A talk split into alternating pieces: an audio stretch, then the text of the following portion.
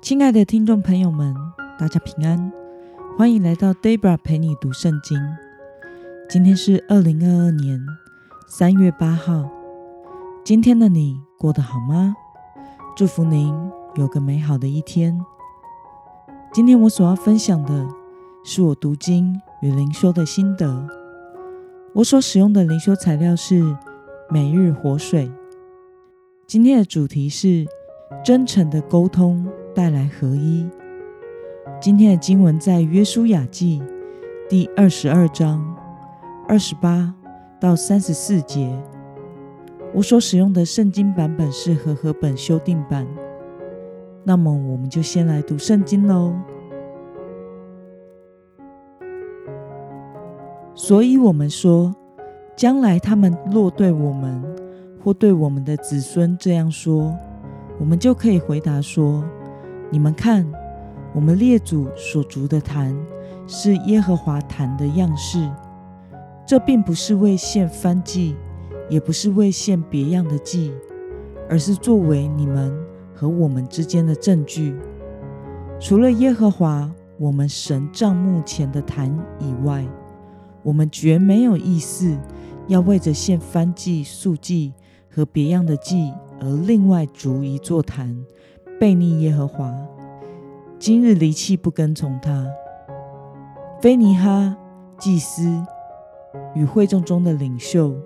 就是与他同来那些以色列族系的领袖，听见吕遍人、加德人、马拿西人所说的话，就都看为美。以利亚撒祭司的儿子菲尼哈对吕遍人、加德人、马拿西人说：“今日我们知道耶和华在我们中间，因为你们没有向他犯悖逆的罪。”现在你们把以色列人从耶和华的手中救出来了。以利亚撒祭司的儿子菲尼哈与众领袖离开了吕遍人和迦德人，从基列地回迦南地，到了以色列人那里，就把这事向他们回报。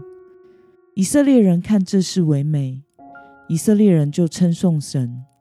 不再说要上去攻打吕遍人和迦德人，毁坏他们所住之地了。吕遍人和迦德人给这坛起了名，因为这坛在我们之间见证耶和华是神。让我们介绍今天的经文背景：以色列西岸的支派，因为约旦河东岸的吕遍、加德和马拿西半支派。自己在约旦河边筑坛，而要向他们开战，情况一触即发。但约旦河东岸的支派向菲尼哈和以色列众领袖们解释了他们之所以筑坛的理由，是为了证明自己身为以色列人的身份，并且以此来作为他们敬畏神的证据，而不是要用来献祭离弃神。让我们来观察今天的经文内容。菲尼哈和众领袖听到约旦河东岸支派的解释后，有什么样的反应呢？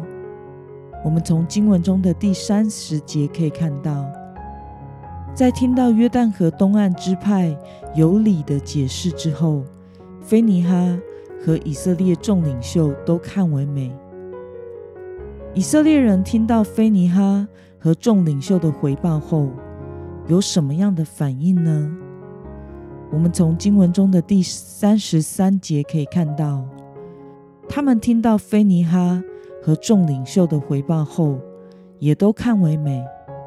以色列人就称颂神，并且打消了要上去攻打约旦河东岸支派的意念。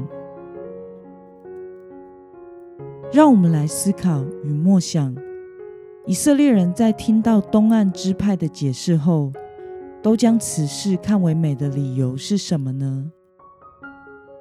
我想是因为东岸支派的人民并没有得罪神，并且因着他们真诚的解释与沟通，而化解了群体内部的误会。带来了东西岸的和好与合一，没有造成令人遗憾的武力冲突。他们因此看为美，并且欢喜的赞美神。那么，看到真诚的沟通可以使群体合一，你有什么样的感想呢？在教会群体中，若有意见不合所造成的冲突的火花，在基督的爱中，真诚的沟通是很重要，而且是必须做的一件事。因为不解释沟通，就会产生误会；有误会，就会有情绪。而可能造成不必要的彼此伤害。有智慧的、真诚的沟通，可以抚平情绪和疗愈伤口。人有的时候过不去的，并不是一件事情的本身，而是一种需要被重视、被 take care 的感觉。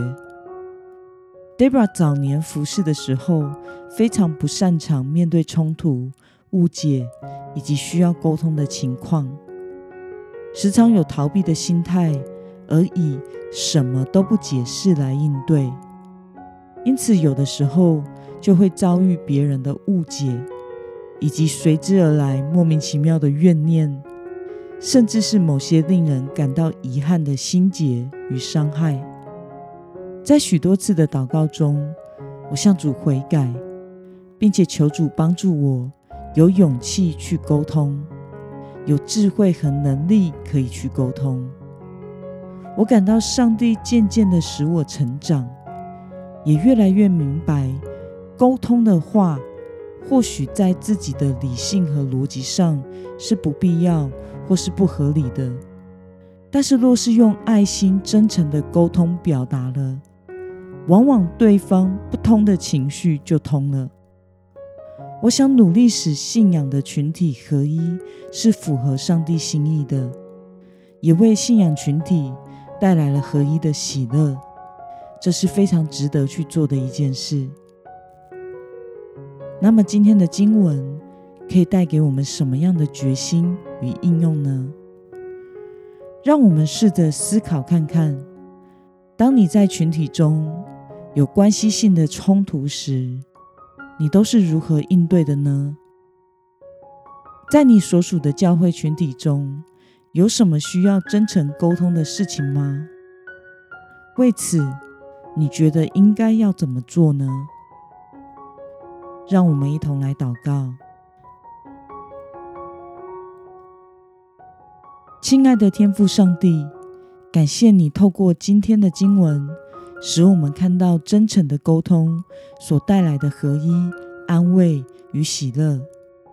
求主尝试给我们合一的恩典，在面对群体间有冲突和误会时，能在基督的爱中有耐性的以真诚的沟通来解决问题。奉耶稣基督的名祷告，阿门。